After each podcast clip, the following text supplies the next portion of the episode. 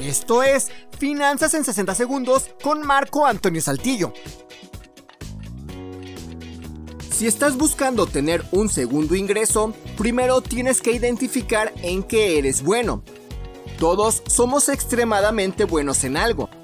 Algunos son muy buenos en matemáticas y pueden dar cursos de regularización, mientras que otros son muy buenos en algún deporte y pueden capacitarse más para convertirse en entrenadores. Otras personas son expertas en las ventas y pueden buscar un empleo de medio tiempo justamente vendiendo algo. Otras personas son buenísimas en la cocina y pueden poner un restaurancito en el patio de su casa o hasta dar clases de cocina en internet o presencialmente.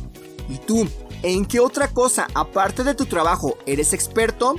Identifícalo y empieza a pensar cómo sacarle provecho a eso que sabes.